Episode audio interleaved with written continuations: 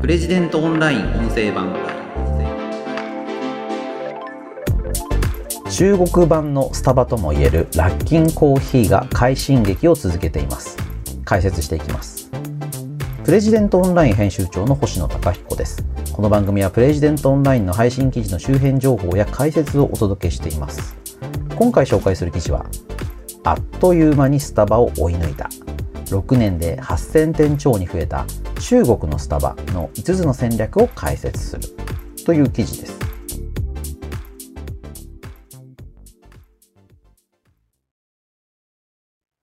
こちらはですね、フリーライターの牧野武文さんの寄稿になります。リードを読みます。今、中国で最も勢いのあるカフェチェーンは、テイクアウト専門のラッキンコーヒーだ。創業からわずか6年で8000店を超え、2019年まで首位だったスターバックスの店舗数を抜いた。IT ジャーナリストの牧野武文さんは、IT の有効活用と巧妙な出店戦略で急成長した。売上高でもスタバを猛追しているというと。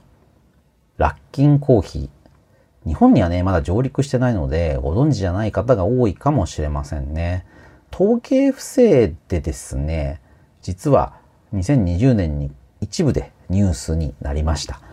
あの、すごい勢いで成長しているカフェチェーンだったんですけども、売上高を水増ししてるみたいなことを言われてですね。まあなんかそこでブレーキがかかったのかなと思いきや、実はもうスターバックスを店舗数で抜いているということなんですよね。中国のスターバックス2022年現在で6090点なんですけども、ラッキンコーヒーは8214点であると。すごいですよね。これどういうお店なのか、ちょっとご紹介していきたいなと思います。ラッキンコーヒー、まあ、最大の特徴はテイクアウト専門ということなんですよね。注文はすべてモバイルオーダーで携帯から頼みます。そして、店内には座席がない。すべて持ち帰ると。まあそういう形態なんですね。だからスタバのですね、サードプレイス戦略。まあ快適空間。まあ家っていうのがファーストプレイス。職場とか学校っていうのがセカンドプレイス。で、三つ目の場所。まあスターバックスっていうのはそういう三つ目の場所を提供しますよというのがまあ売りなわけですね。まあ、それまでの喫茶店に比べると店内がとても過ごしやすい。まあ、それがですね、スタバの、まあ、最大のブランド力を養うことにもなったと言われてるんですけれども、これが違う。ラッキンコーヒーっていうのは、基本的に席がない。だ居場所を提供してるわけじゃないってことですよね。コーヒーだけ売ってると。まあ、そういうコーヒーチェーンなんですね。うん。面白いですよね。で、もう一つはモバイルオーダー。スマートフォンで事前注文して店舗に取りに行く。まあ、こういうスタイルなんですよね。スマホがないと注文できない。で、ただ、スマホ決済でもう会計が済んでるわけですから、まあ、行列に並ぶこともなく、パパッと飲み物を取って出ていくだけでいい。これがですね、非常に受けたんだそうなんです。中国ではオフィスでコーヒーを飲むっていう人がですね、圧倒的に多いそうなんですね。で、出勤時とか休み時間に店舗に行ってテイクアウトする。で、こういう使い方に非常に合ってるのがラッキンのやり方だったわけなんですよね。だこう、あと、まあ、あの、WeChat っていうですね、SNS。まあ、中国版 LINE なんていうふうによく言われますけども、この WeChat のアプリでパパッとラッキンを注文するっていうのがあるそうなんですね。でこれが非常に便利で、まあみん、まあ誰でもこれ使えると。まあアプリを新たにインストールしなくても、まあ、WeChat 誰もが使っているアプリでパパッと注文できるので、それでまあラッキンを使う人がバーッと増えたということですね。そしてですね、コーヒーの品質に妥協してないというのも、まあこれ今5つの戦略のうち2つ目ですけども、コーヒーの品質。まあこのことを牧野さん指摘されていますね。あの、原材料費を比べてみると、スターバックスがだいたい25から30%なのに対して、ラッキンっていうのは34から35%なんですよね。スターバックスよりも原材料費はちょっと高い。割合が高いということなんです。これですね、客単価を見ると、スターバックスは39元、日本円で754円になりますけれども、ラッキンというのは20元、387円なんですね。まあ、丸めると、スタバが800円だったらラッキンは400円っていう感じですかね。スタバの約半額。なんだけども、コーヒーの品質に様々なコストを全振りしてるということなんですね。まあ、例えば客席を用意しないというのも、その戦略の一つ。だから安くできる。だから美味しいコーヒーを提供できるということで、まあ、この戦略が非常に受けているそうなんです。5つの戦略のうち3つ目。これがね、クーポン戦略。まあ簡単に言うと、1杯買うともう1杯無料っていうクーポンを大量にばらまいてるということなんですね。まあこれがですね、非常にいい。例えばオフィスでラッキー買っていって、もう1杯無料のチケットをもらって、まあ、もう一杯自分で飲めないですからね。そうすると同僚にそれをプレゼントする。でそうすると、その同僚の人が、お、ラッキー美味しいじゃん。しかも安いじゃん。ということで、またお客さんになってくれる。まあ、そういうですね、あの、まあ、高い品質を売りにした口コミ戦略というのが非常にうまくはまったというふうに言われています。で、4つ目。出店戦略が非常に特徴的なんだということなんですよね。まあ、中国ってね、めちゃくちゃ広いし、まあ、いろんな都市があるわけですね。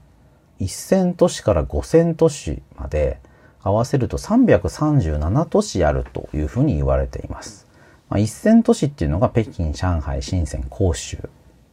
で、他にもですね、いろんな規模の都市があって、一番小さいのが5000都市という言い方になるんですけども、で、このうちですね、スターバックスっていうのは86%が大都市にあるんですね。で一方、ラッキンっていうのは、まあ、大都市にも76%あるんですけども、地方都市、まあその5000都市とか4000都市とか言われる地方都市にも23.9%出店していることが分かっています。面白いんですよね。まあ、1000都市だとラッキンは22%、スターバックスが33%。まあ、1000都市の比較が一番わかりやすいですかね。まあ、3000都市っていうところでもラッキンは14%でスタバが8%ですね。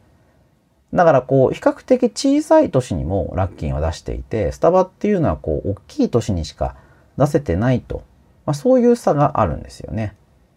まあ、これはラッキンが20元、まあ、約400円という客単価なので、購買力が弱い地方市場でもそれなりの需要を掘り起こすことができるからだと言われています。安いということですよね。逆に、まあ、1杯800円のスターバックスは高いので、なかなか中国の地方の購買力ではお客さんを捕まえきれないということですね。5つ目。これはですね、ラッキンは学生街をうまく使ってるという分析になります。スターバックスは一番多いのがショッピングモールの中。その次はオフィス街と。まあ、そういう出店戦略が多いそうなんですね。で、ただ、街中になかなか出ていけない。高いのでね。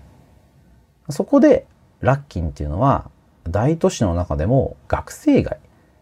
こういう安くて美味しい店が集中しているようなところにどんどん出していったということなんですね。まあだから一線都市、まあすごい大きなところではオフィス街に出ていって、第一線、二線と言われるような都市では学生街に、で地方都市では商業都市に、商業地にラッキンは出店するというような戦略を出していて、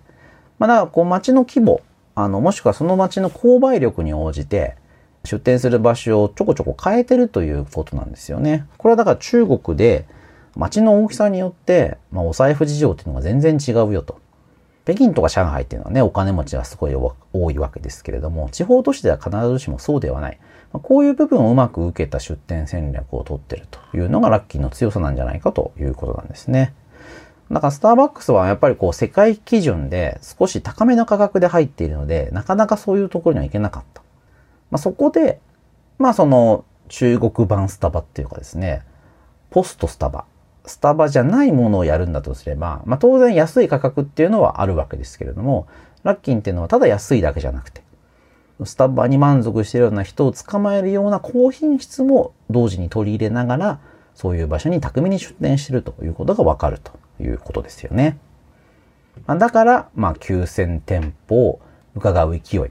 スターバックスを店舗数で抜いている。で、売上高ではまだスターバックスに負けてるそうなんですけども、まあ、これを抜くのは時間の問題なんじゃないかというふうに言われているそうです。でただですね、この記事、それで終わってませんで、ラッキンのライバルというのもまあ結構出てきてるよということを言っています。一つは1杯5元。まあ、だいたい100円ぐらいの激安ドリンクを出しているラッキーカップっていうね、ところが来てるみたいなんですよ。で、これがもうすでに2022年7月末時点で915店舗あるそうなんですね。なるほどと。これラッキーより安いわけですから、ぐいぐい来るんじゃないか。で、あとですね、ケンタッキーフライドチキンが中国ってめちゃめちゃ店舗数が多いんですけども、このケンタッキーでも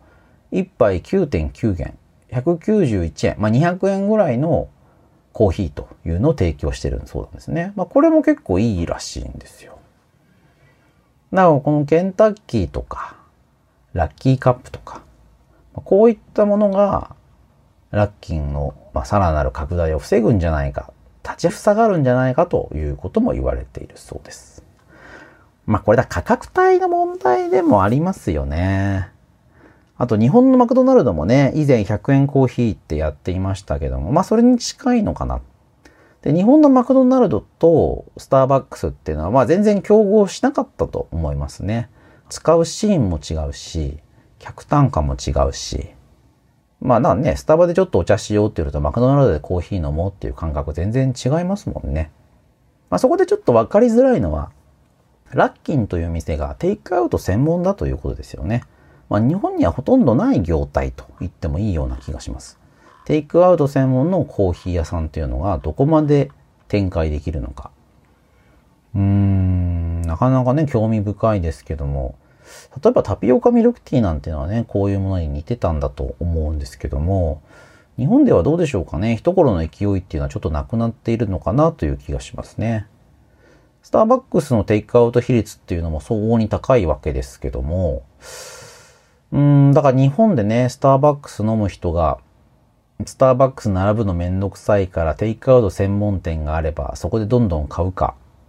どうですかね。まあ、やっぱりスターバックスの半額ぐらいの価格に落ちてこないと、こう、気軽にテイクアウトで飲むっていう感じにはならないのかなという気はしますね。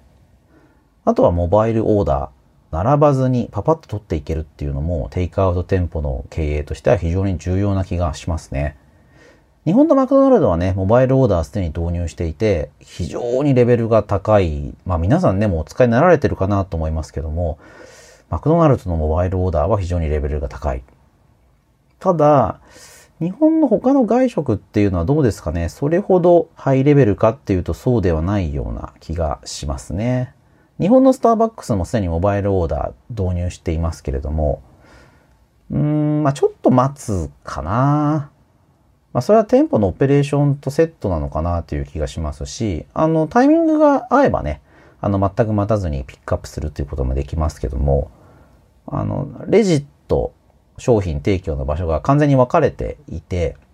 レジも結構混んでますし、そっちも割と、何ですかね、